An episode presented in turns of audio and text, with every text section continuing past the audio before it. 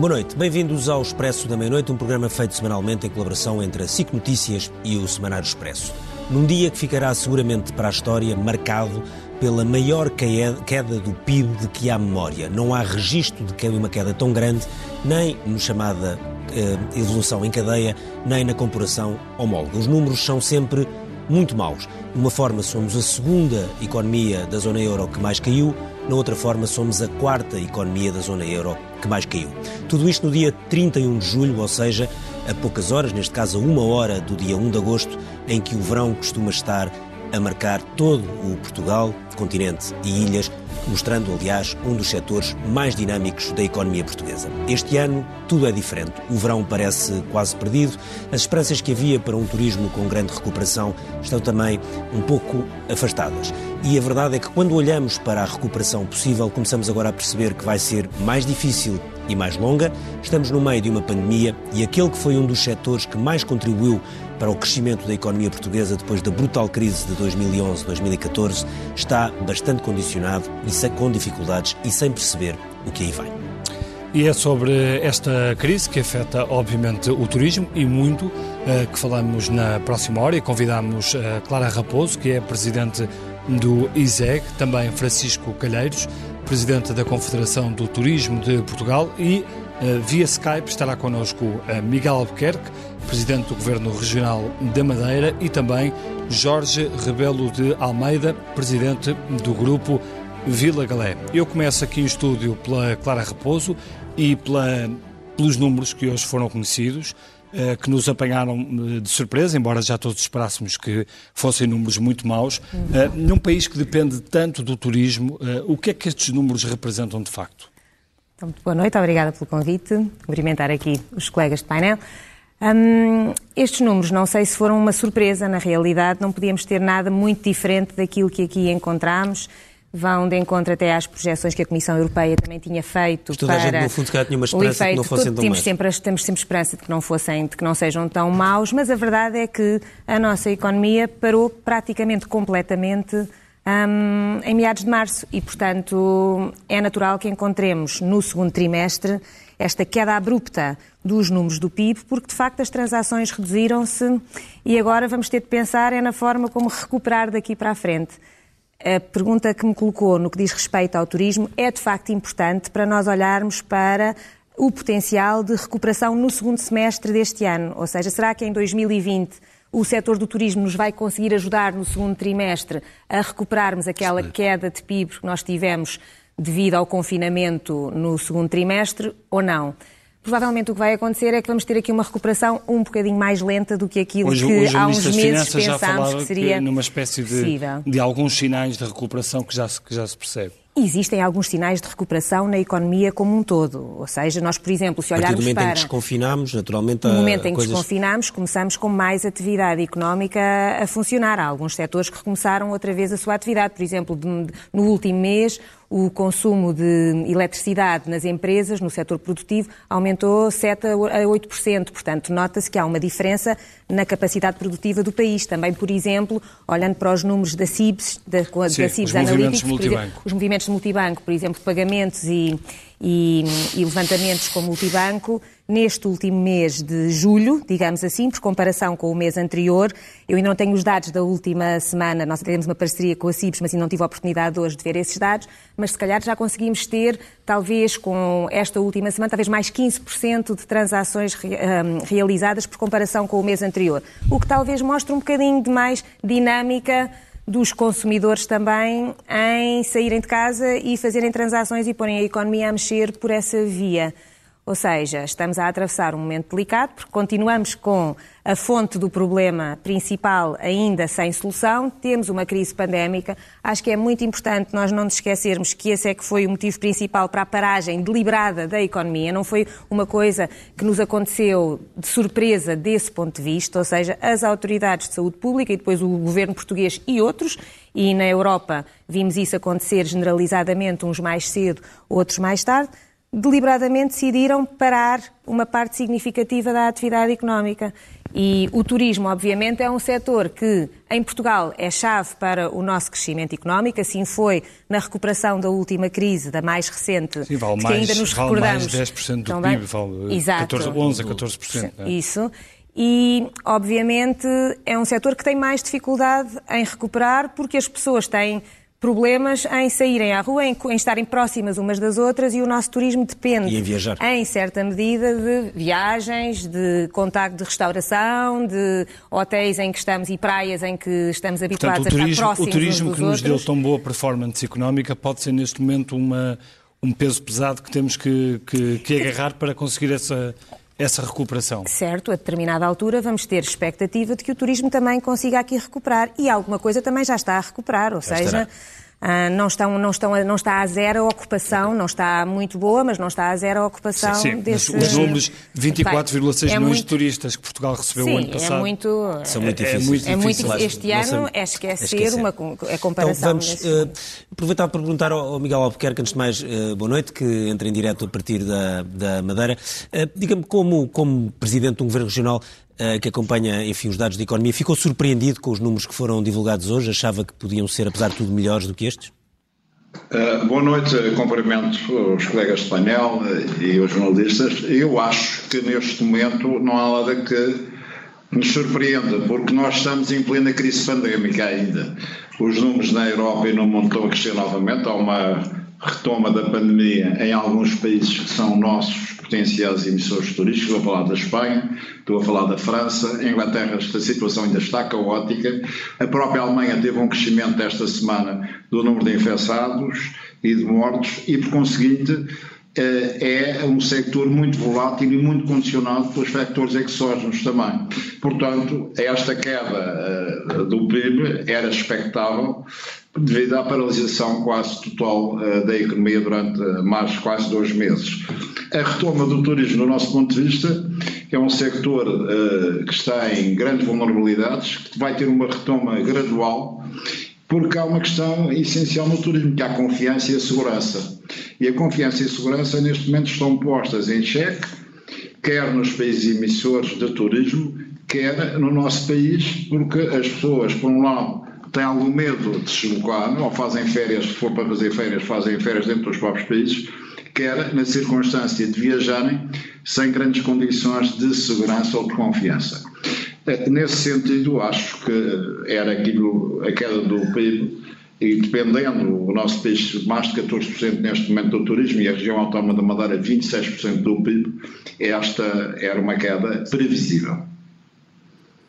Mas essa, mas essa questão da, da segurança de que falava também se sente, ah, por exemplo, com, com os turistas portugueses que, que iam à Madeira, como é, que, como é que está a sentir essa, ah, essa ida de portugueses para a Madeira? Nós, eh, nós abrimos o aeroporto no dia 1 de julho, portanto, ainda temos sensivelmente quatro semanas.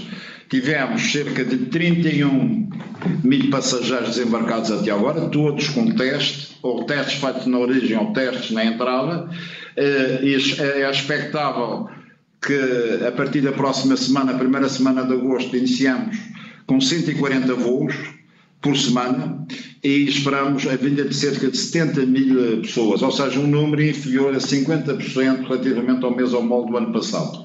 Para setembro é expectável eh, também cerca de 50%, cerca de 80%, 85%, 85 mil passageiros desembarcados, o que vai dar sensivelmente eh, uns 50, 50 e tal por cento relativamente ao mês ao molde do ano passado. Portanto, há uma quebra, uma quebra efetiva, mas neste momento temos a expectativa, se mantivermos as condições de segurança, as condições também sanitárias e as medidas preventivas e profiláticas, que o turismo venha a retomar gradualmente. Por isso a máscara obrigatória para toda a gente a partir de, de, de amanhã, A Miguel Albuquerque? máscara, a, a máscara foi decidida por uma simples questão. Em, por um lado, porque houve um recrudescimento das situações pandémicas eh, em todo o lado, e está a existir. E por outro lado, nós vamos ter aqui cerca de 70 mil pessoas visitantes em agosto, mais 80 mil que é que está previsto em setembro, e temos a abertura das escolas com aulas presenciais com cerca de 43 mil alunos, 6 mil professores, e ainda eh, estas situações levam a que eh, sejam recomendadas e seja o uso da máscara em situações de concentração na via pública, sobretudo, obrigatório. Eu acho que não há nenhum drama, uma vez que nós hoje usamos a máscara para entrar nos centros comerciais, para ir à bomba de gasolina, para ir às compras, e neste momento nós eh, limitamos a cumprir aquilo que são as recomendações da OMS, porque não há nenhuma dúvida que o uso da máscara diminui o potencial de contágio, mesmo diminuição 1%, diminui muito mais de 1%, eu acho que é uma questão de segurança e uma questão preventiva. Eu acho que nós temos que apostar na prevenção. Acha, acha, que no continente se está a relaxar? Eh, é isso que está, que está a querer dizer também? Não, não, não tenho que fazer críticas. Nós fizemos aqui uma coisa que eu alertei desde o início. Nós, no dia 3 de fevereiro, tínhamos sido alertados por alguns médicos ligados eh, a esta, a esta área que estes vírus não só eram vírus com uma repercussão na saúde pública muito grave, como podia pôr em causa a vida das pessoas. E neste caso é muito simples. A nossa aposta primária deve ser na saúde pública e na salvaguarda da vida humana. E a economia vem depois. E também não há economia se não tivermos uma situação eh, de saúde pública controlada. Aqui na Madeira o que nós fizemos foi controlar as entradas e isso veio, veio, acarretou consequências positivas até agora. Não tivemos nenhum óbito, temos nove casos ativos normalmente importados, e esta situação é uma situação que queremos manter, porque não há também economia nem turismo se não tivermos uma situação de controle pandémico.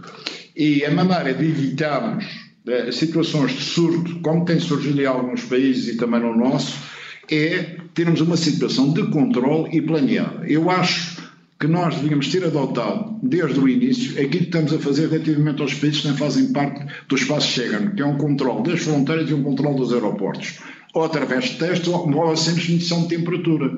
Porque se não, nós não tivermos essas situações com controle, nós temos assistido e estamos a assistir em Espanha, em outros países, que fizeram o desconfinamento de uma forma abrupta, descontrolada, um ressurgir das situações pandémicas e isso não nos leva a sítio nenhum. Leva a que haja mais pessoas doentes e mais óbitos. Francisco Calheiros, eh, nesta luta pela, enfim, pelos turistas que existe, luta no sentido de disputa entre os vários países e os vários enfim, mercados que, que podem com mais facilidade captar uh, turistas, e Portugal, Espanha, uh, Itália, Grécia, enfim, são os deles, uh, acabou por se notar aqui um bocadinho uma coisa do vale tudo, não é? acha que Portugal foi muito inocente nessa, nessa, nessa disputa, ou seja, porque Espanha foi ultra agressiva, a Grécia foi muito agressiva até antes, porque como como controlou muito bem uh, o, o, vírus numa primeira fase. Fomos inocentes e, sobretudo, também se esta assimetria de, de, estilos que se usou a Madeira, usou os Açores, do que usou o resto, do que usou o continente, uh, se fizeram sentido ou acabaram por ser prejudiciais para, para, para o país como um todo. Boa noite a todos, obrigado pelo convite, boa noite aos nossos colegas painel. Eh, eu respondo a essa pergunta, mas deixe-me só primeiro responder à diga, pergunta diga. que a doutora Clara fez, hum. se o turismo vai ajudar no segundo semestre. Não, não vai. É claramente isso é fundamental sabermos em que é que estamos a falar. Estamos a falar... é que já diz hoje que o turismo não vai eh, ajudar no segundo semestre?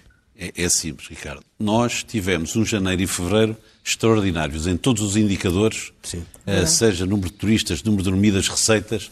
O janeiro e fevereiro variou entre mais 10% e mais 14%. Uhum. Em março, as receitas turísticas baixaram cerca de 50%. Uhum. Em abril e maio, 97%. Uhum. E, portanto, nós em março, logo, no fim de março, fizemos uma primeira projeção com todos os nossos associados, e está aqui envolvido desde os aeroportos, as companhias aéreas, as centrais de reserva, é um estudo muito grande e dava-nos que este ano o turismo iria baixar 50% a 52% das receitas. Depois do prolongamento da pandemia, por um lado, e depois da recusa dos ingleses, que nunca esperamos que acontecesse, uhum. refizemos todos os cálculos e os 50% a 52% dão-nos uma quebra de 60% a 62%. No ano? No ano. Portanto, isto uh, não é ajudar ninguém, quer dizer, infelizmente, gostaríamos Portanto, muito... Sem esperança no segundo, no segundo semestre? Uh, eu tenho esperança, porque até a esperança tem que ser a última coisa a ah. morrer, e há, há aqui uma questão que é, uh, para nós, fundamental. Isto tem que ter uma solução, como qualquer crise, as crises vão passar.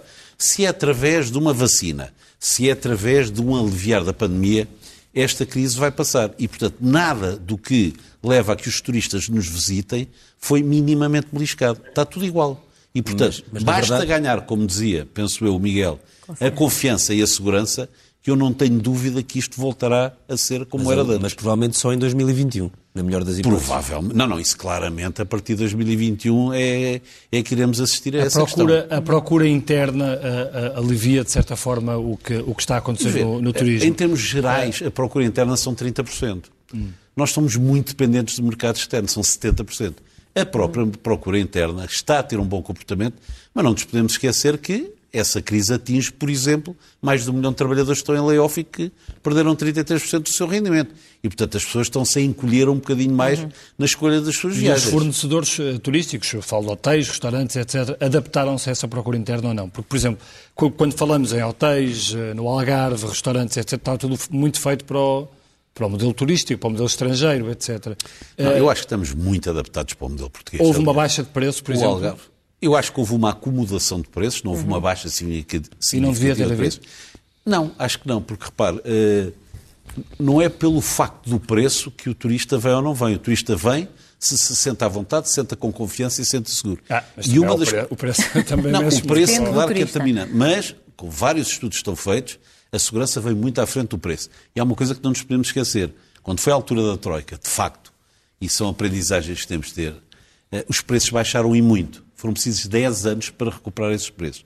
E, portanto, eu acho que neste momento os empresários adaptaram esses preços, mas eh, não, não, digamos, não puseram uma situação de baixa que seja impossível depois de poder recuperar. Relativamente à questão de se fomos um bocadinho inocentes, acho e, que ou ingênuos, neste caso. Ingênuos. Eu acho que fomos.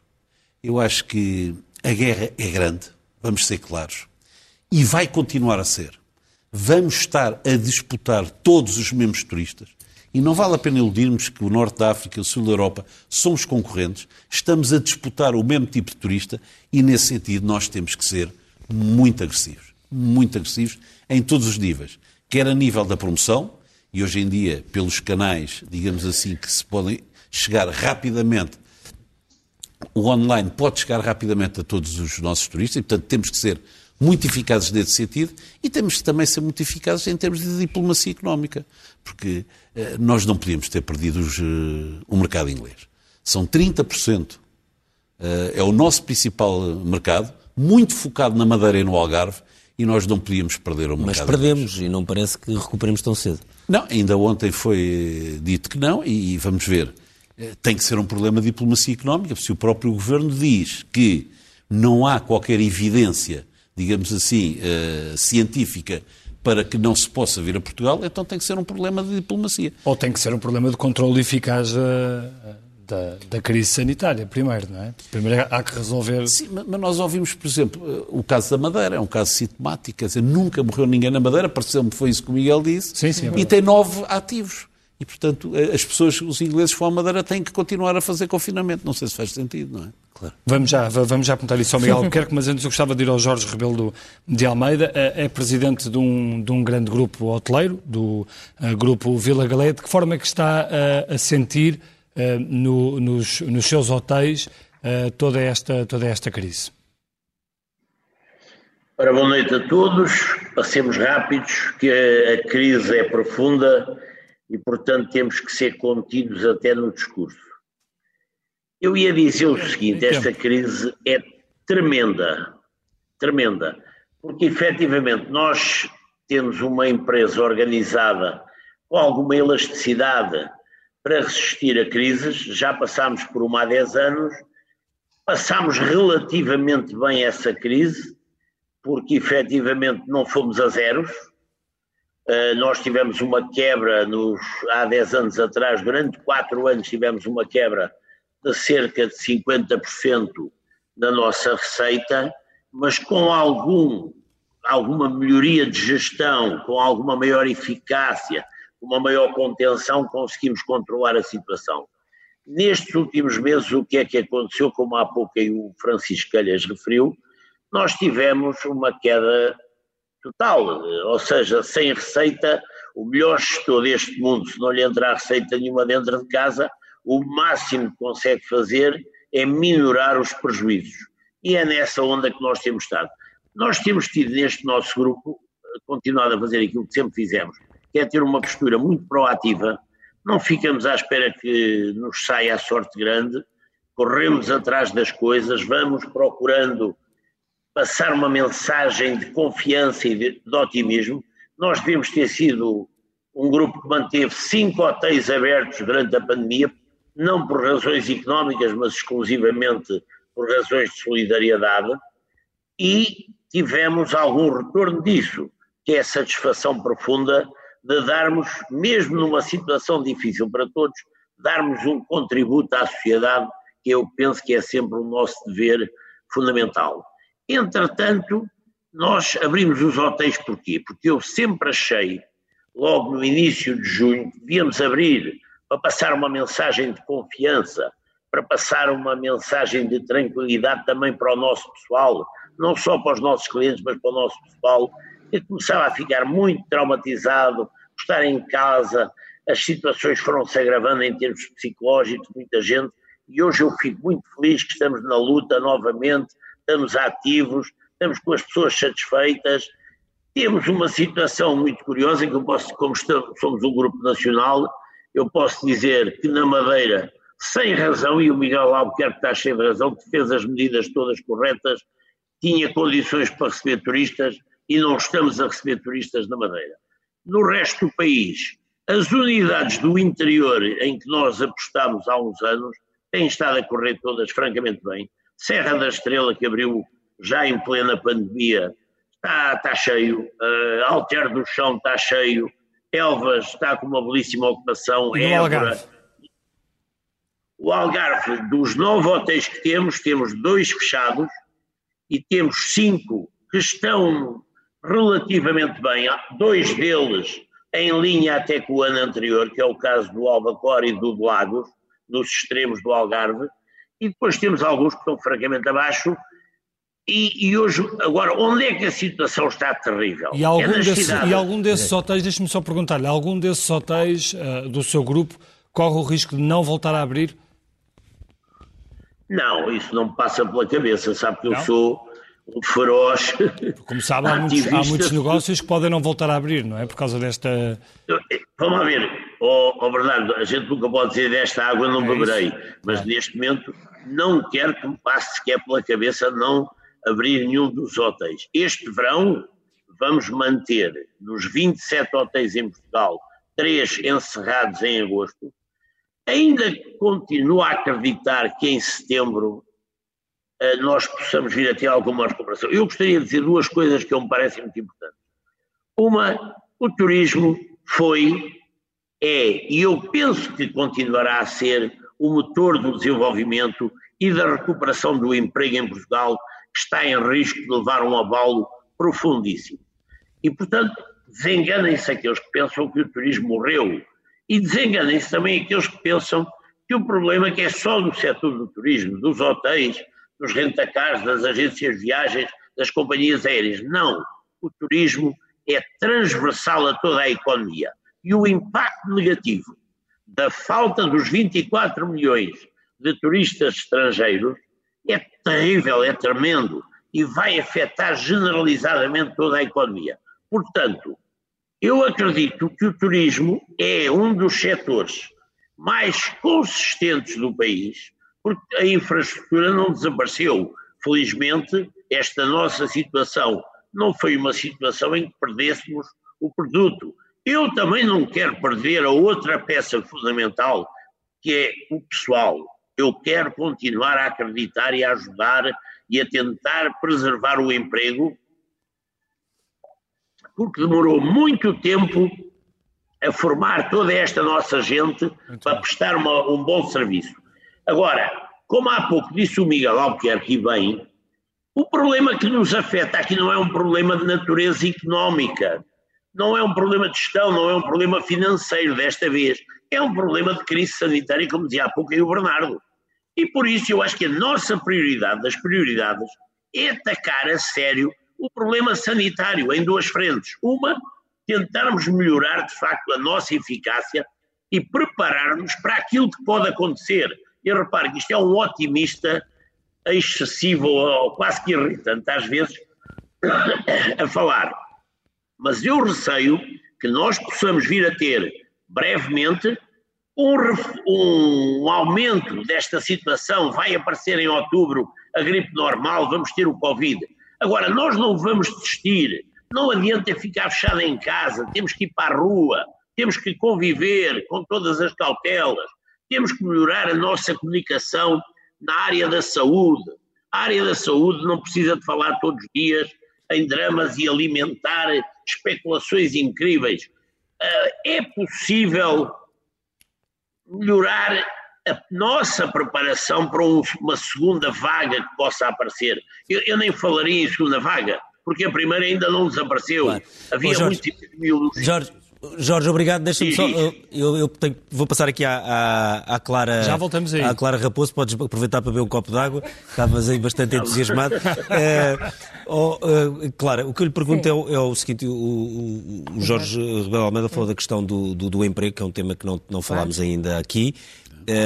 Não só no setor turismo, mas em geral, que é há uma série de medidas excepcionais em vigor, em vigor, um layoff, enfim, mais uma série de outras medidas. Há outros setores que ficaram, enfim, com mais dificuldades, nomeadamente, por exemplo, o setor da cultura e o setor, outros setores eh, uhum. uh, onde havia menos uh, carreiras formal. contributivas e emprego formal. Mas, quando isto parar, não é? a minha questão é se nós não vamos ter, assim como tivemos hoje um choque uh, com os números do PIB que apesar de estar, estávamos à espera de valores destes, a verdade é que ficámos em choque se não corremos o risco ou se não caminhamos seriamente para daqui a 3, 2, 3, 4 meses, quando uh, algumas dessas medidas acabarem, não termos aqui um novo choque uh, com números de desemprego nunca vistos num período tão curto de tempo. Não sei, é possível. É? Ou seja, neste momento ainda temos ah, muitas pessoas em layoff, como aqui foi mencionado, temos empresas que estão a aguentar até aos seus limites para ver, ah, como, é que para ver como é que vai ser a evolução da economia, se temos aqui alguma retoma. Temos como sinais positivos as outras economias europeias, que são nossos importadores, um, a recuperarem um bocadinho e a notarem-se alguns sinais um bocadinho mais positivos, mesmo, mesmo nos países do Sul, Espanha, França, Itália. Um, na Alemanha também já há alguma recuperação, o que pode vir a estimular um bocadinho também as nossas exportações e as nossas empresas e por essa via mitigar-se um pouco esse efeito, mas é muito possível que algumas empresas, de facto, não havendo outro tipo de apoio adicional lá mais para a frente, quando chegarmos a outubro e a novembro, é possível que venhamos a ter, de facto, falências e mais desemprego. Isso é, sem dúvida, uma possibilidade.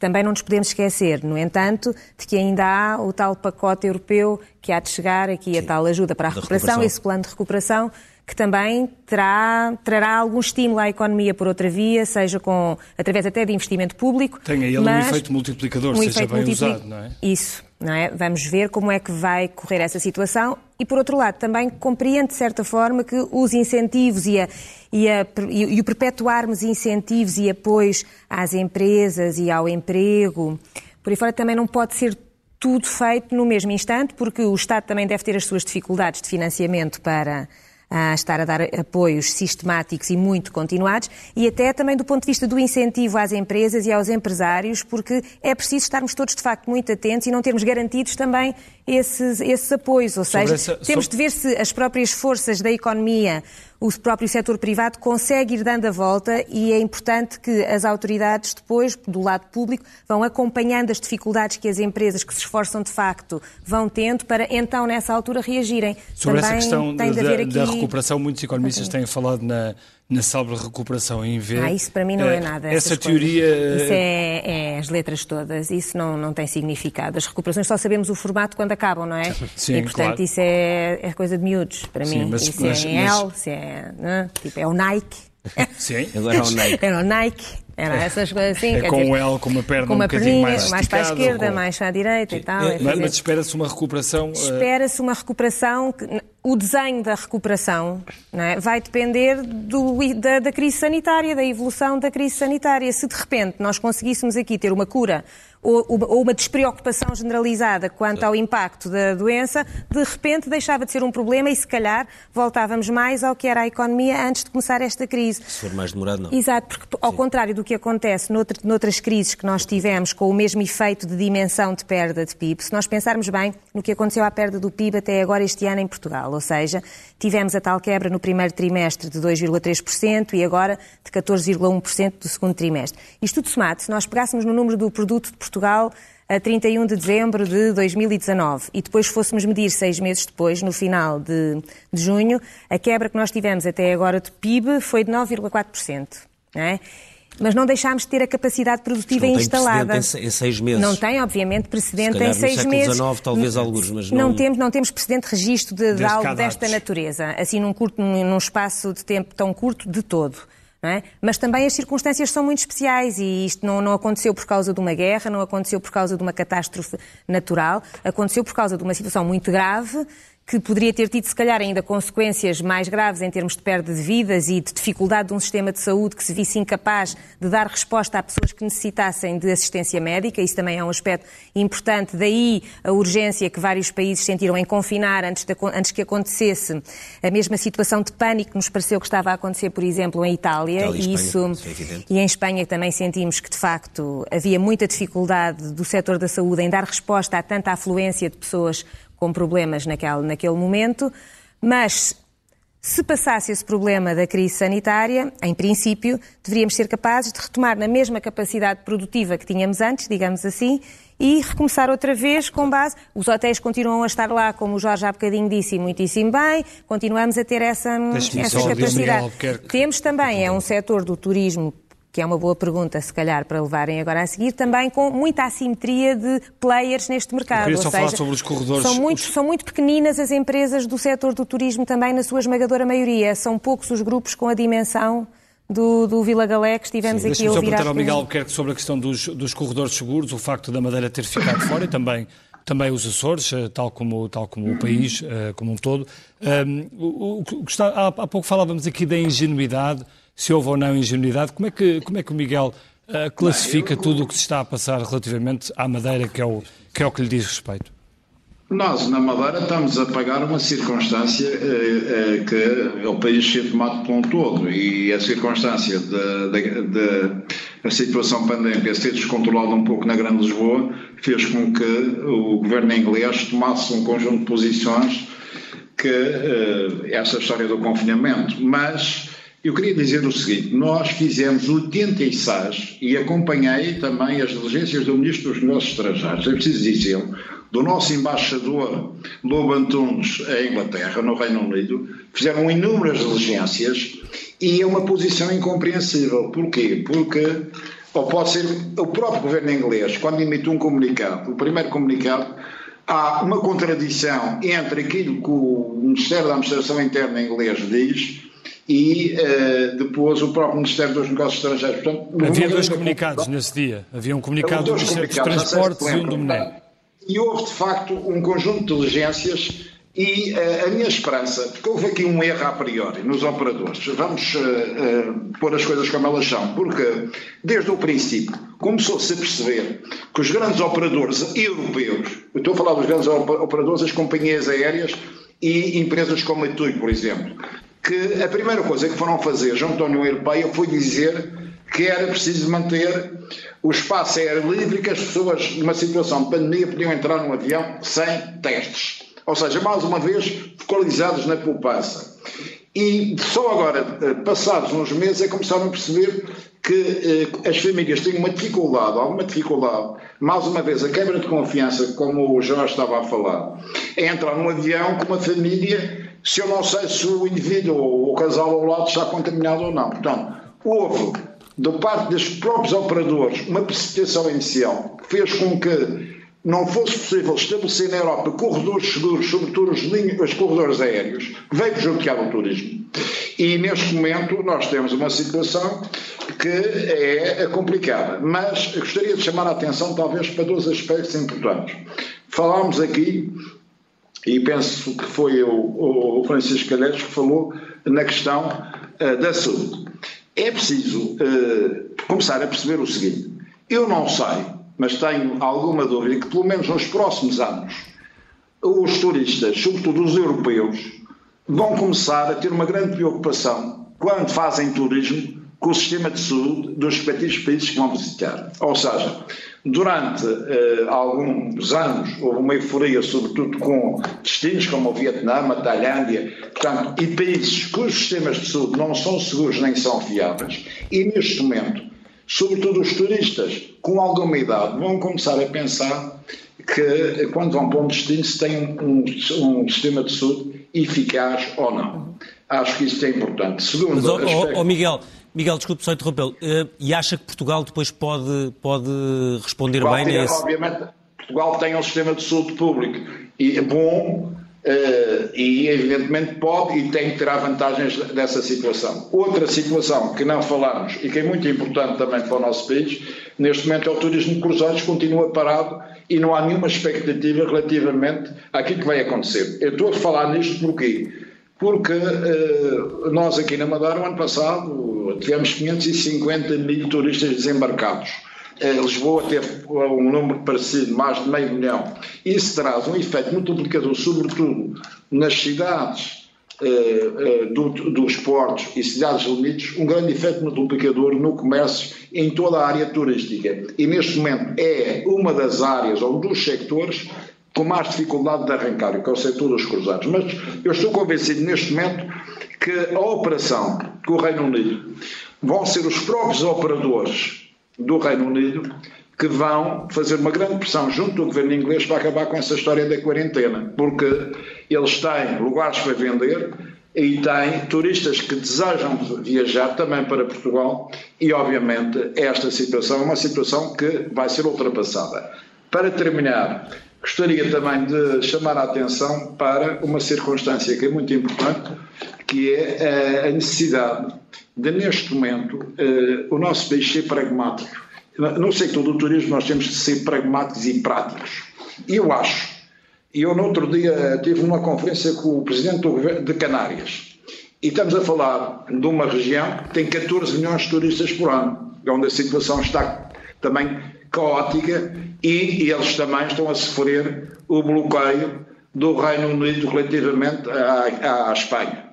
Uh, e, uh, e, estava a dizer, eu disse, bem, o setor do turismo neste momento precisa dos apoios, porque é um sector, como o Jorge Rebelo de Almeida diz, formar pessoal na hotelaria, bons profissionais da hotelaria ou de restauração, leva tempo. As empresas despendem muito dinheiro na formação deste pessoal qualificado e é fundamental mantê-lo. E para isso é muito importante continuar com o layoff. Eu quero dizer com o layoff simplificado foi uma grande medida. Nós aqui até complementamos e vamos complementar o mês de agosto e setembro com uh, cobrindo através do Orçamento Regional a remuneração dos trabalhadores, os 30% desses trabalhadores, porque entendemos que é uma forma de ter dinheiro na economia e o Estado deve fazê-lo nesta situação de crise, complementar o rendimento para os trabalhadores da hotelaria não terem quebras no rendimento e começar a pensar num apoio pragmático às empresas. Como é que, de turismo, como é que essas empresas, como é que esse apoio podia ser dado?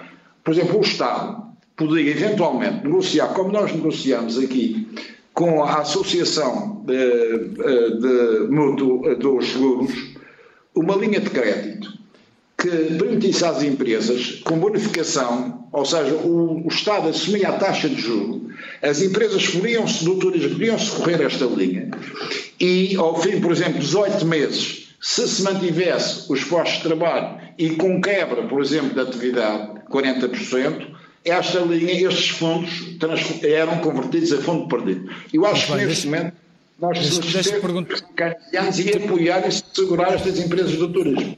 Miguel, deixe-me perguntar aqui ao Francisco Calheiros uh, sobre esta, esta proposta aqui apresentada por Miguel Albuquerque.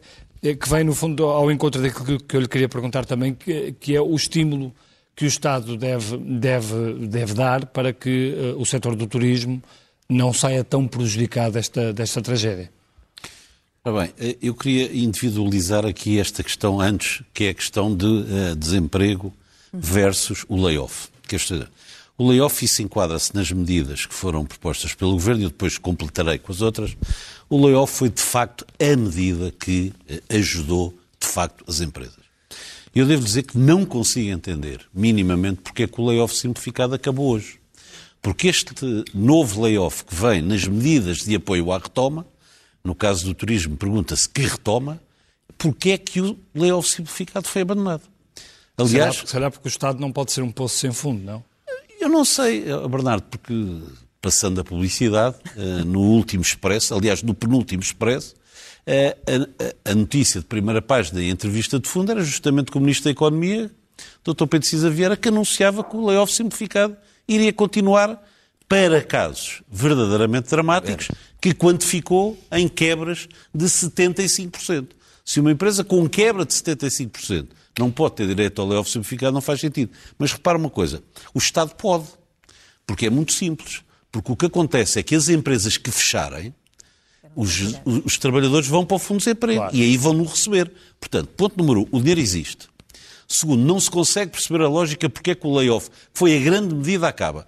Já nem vou falar da burocracia toda que este novo, alterações de tudo quanto é possível, a, a burocracia que vai ser feita. Não percebe, mas, mas, tem alguma leitura para esse fim do layoff não, é, não, não consigo perceber. É que, de facto, foi a grande medida que nós aplaudimos, o layoff acaba hoje. Não, não faz sentido para empresas, para, e é fundamental que ela durasse até o fim do ano. Aliás, eu, uh, já, já tivemos várias reuniões com o Governo no sentido de apelar a que esta medida fosse contrariada, porque é fundamental que o layoff se mantenha, e pelo menos até ao final do ano. Acha, acha que os números do desemprego vão, vão disparar? Eles não têm disparado, se têm não, disparado. mas acha que assim Sim. vão disparar, daqui por um mês, coisa que vale? Eu acho que se as empresas começarem a não ter acesso ao layoff simplificado, e face aos números que nós vimos, sim, é normal que muitas empresas fechem, sim, é normal que haja muita gente no desemprego. E é uma questão aqui que nós deveríamos uh, analisar com toda. A questão do desemprego, no limite, é uma questão de dignidade humana. Quer dizer, se há uma alternativa em que os empresários estão eles próprios a aguentar as empresas, muitos empresários a perderem muitos, muitos milhões durante estes meses, por que não mantermos este layoff simplificado? Relativamente às medidas, é verdade, deixe-me dizer, eu no princípio elogiei muito o Governo porque achei que o Governo atacou muito bem esta pandemia. Foi aquela definição do modelo dinâmico e aberto, que se ia adaptando às várias medidas. O, lá está, primeira medida importantíssima, layoff simplificado. Depois as medidas de apoio à, à retoma, as moratórias fiscais e financeiras e, inclusive, medidas para as microempresas pelo Turismo de Portugal, que foram extraordinariamente importantes. De saudar também medidas de 1,7 mil milhões de euros específico para as empresas do turismo, divididas em três categorias, portanto, nada a apontar. Agora, neste momento, este modelo dinâmico aberto, por alguma razão que eu desconheço, de dinâmico está a ficar pouco e de eh, aberto está a ficar fechadíssimo. Porque o que é que nós temos? O tal é óbvio simplificado, que eu não me canso de falar dele, acabou hoje, contra todas as expectativas. As medidas do Plano de Estabilização Económica e Social tardam a vir cá para fora, não as conhecemos. E, finalmente, aquilo que nós estamos a falar, da velha bazuca, dos apoios que vêm da Comunidade Europeia, vamos ser claros. Antes do segundo semestre de 2021 não vai vir nada. Primeiro, ainda não sabemos exatamente como é que vai vir. Mas quando vierem, será claramente no segundo semestre de 2021. Como é que nós, todos, e sobretudo o setor do turismo, que foi o motor da economia na recuperação da Troika, irá aguentar até o segundo semestre de 2021? Deixe-me perguntar ao Jorge, ao Jorge Rebelo de, de Almeida. De Almeida.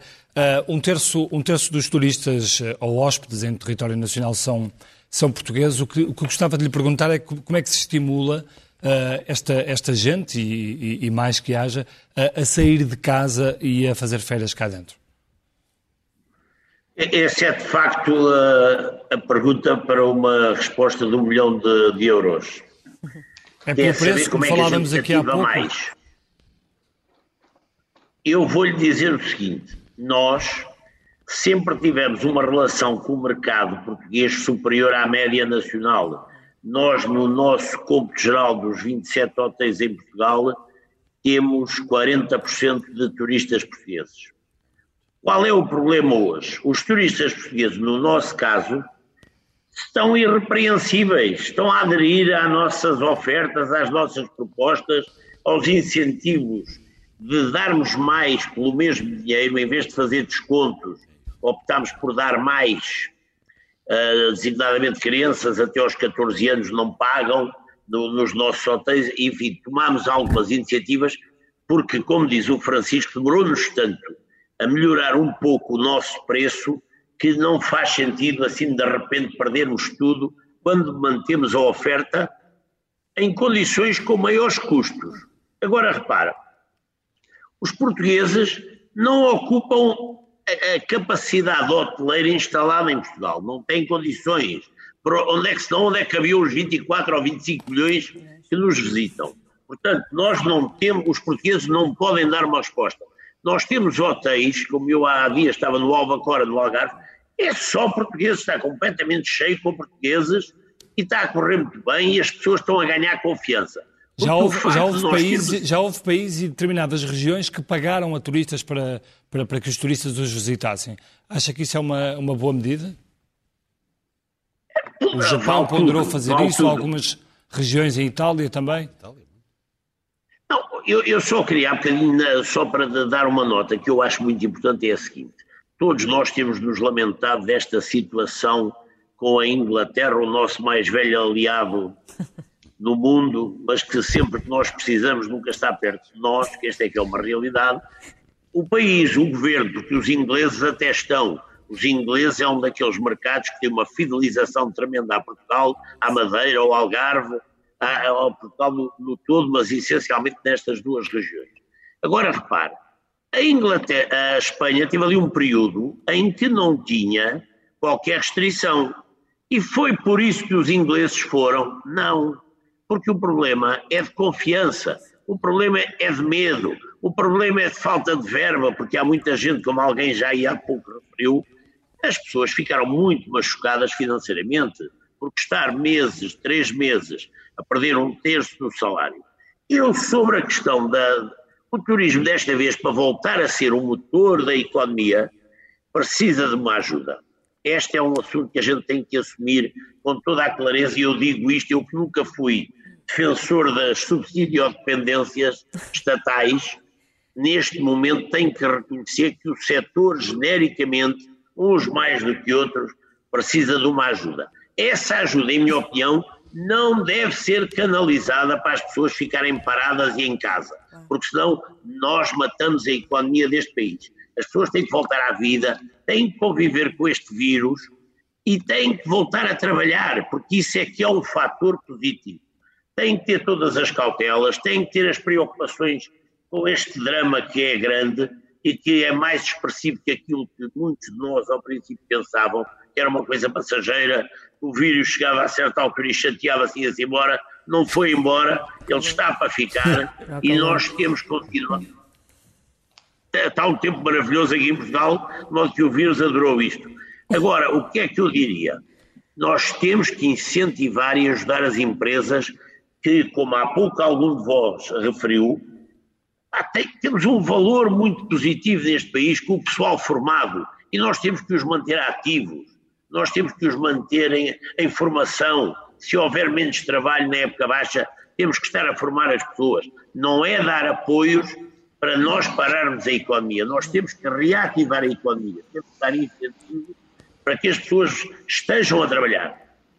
Neste momento, eu devo confessar que nós estamos a trabalhar e, se calhar, prevíamos menos estarmos, estando fechados, numa perspectiva estritamente numérica, mas a minha versão é diferente. Eu penso que eu estar a incentivar a confiança nos clientes, eu estar a valorizar o nosso pessoal, eu estou a ganhar a médio prazo. Isso não tenho nem Muito dúvidas. Bem. E por isso eu acho que a nossa aposta tem que ser essa. Tem que ser ajudar, incentivar, mas para se estar na atividade plena, porque tudo isto gera fluxo em toda a economia, no comércio, em tudo. E nós precisamos desesperadamente disto. Clara, uh, tens falado aqui muito de, de confiança, uh, é a palavra-chave para, para conseguir uh, dar o passo em frente, além, obviamente, da questão sanitária.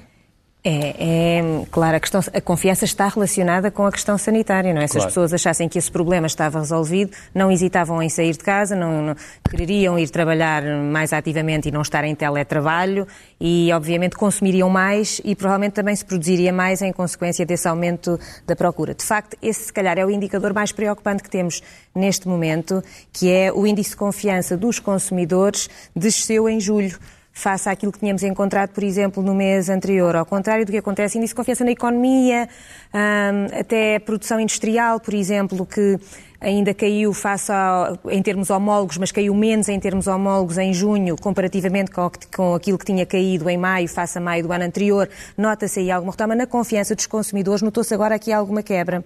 E eu não sei exatamente porquê, mas acho que tem a ver com os tais números da pandemia, que a determinada altura, até na própria gestão de expectativas das pessoas, foi dado a entender que isto se resolvia completamente com o confinamento e, e que depois de repente. Um e, que isto, e depois de repente não é assim que as coisas funcionam, isto os números vão se mantendo controlados de certa forma, não, também não são assim uns números que nos assustem Sim, assim tanto em termos de fase. números de, de, de, de, pessoas em cuidados intensivos por aí fora, são números que nós vemos que até têm tido Sim, alguma redução 40, progressiva, enfim, portanto Portanto, parece que vai havendo alguma capacidade de dar resposta à doença, mas os consumidores, se calhar, estavam à espera, os portugueses estavam à espera do fim e de se sentirem mais livres e de terem mais confiança na recuperação da economia e não Sim. estarem com os seus trabalhos em risco. Só antes de, ir aqui às primeiras hum. páginas do Expresso, queria fazer uma última pergunta. Agora, quando dão aulas de economia, ah. uh, têm, têm, que estudar sou, pandemias, porque de repente tudo o que vocês ensinavam tem aqui um problema é, de... eu sou professora de finanças, portanto, já, já de si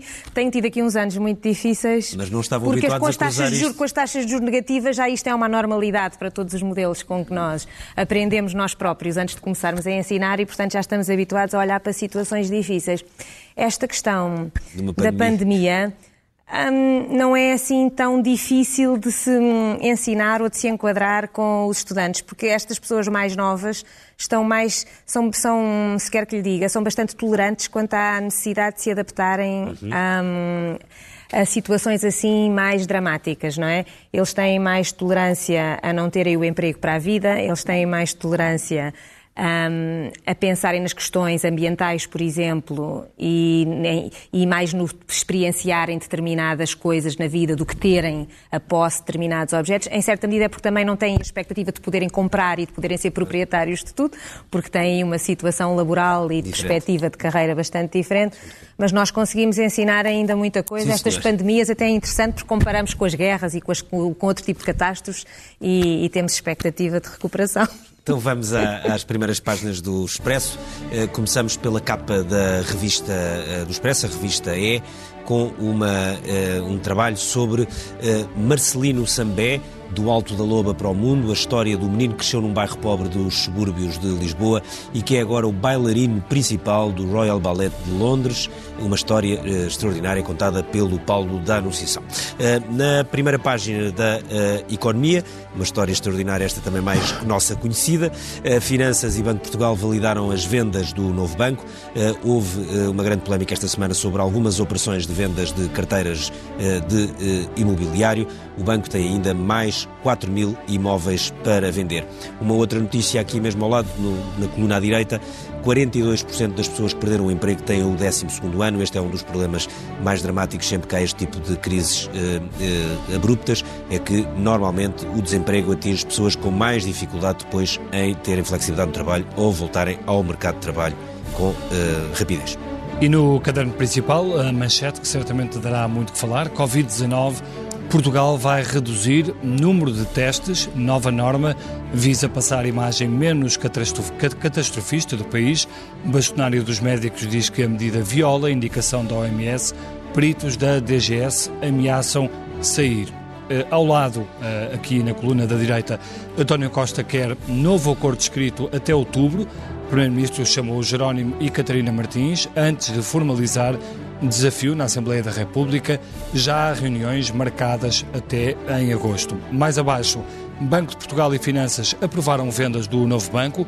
Fundo de Resolução validou os negócios. Banco tem mais de 4 mil imóveis para vender, vendas travadas até auditoria. Miranda Sarmento, do PSD, diz que Centeno vai ter de se explicar e António Ramalho enviou uma carta a Rui Rio a justificar operações.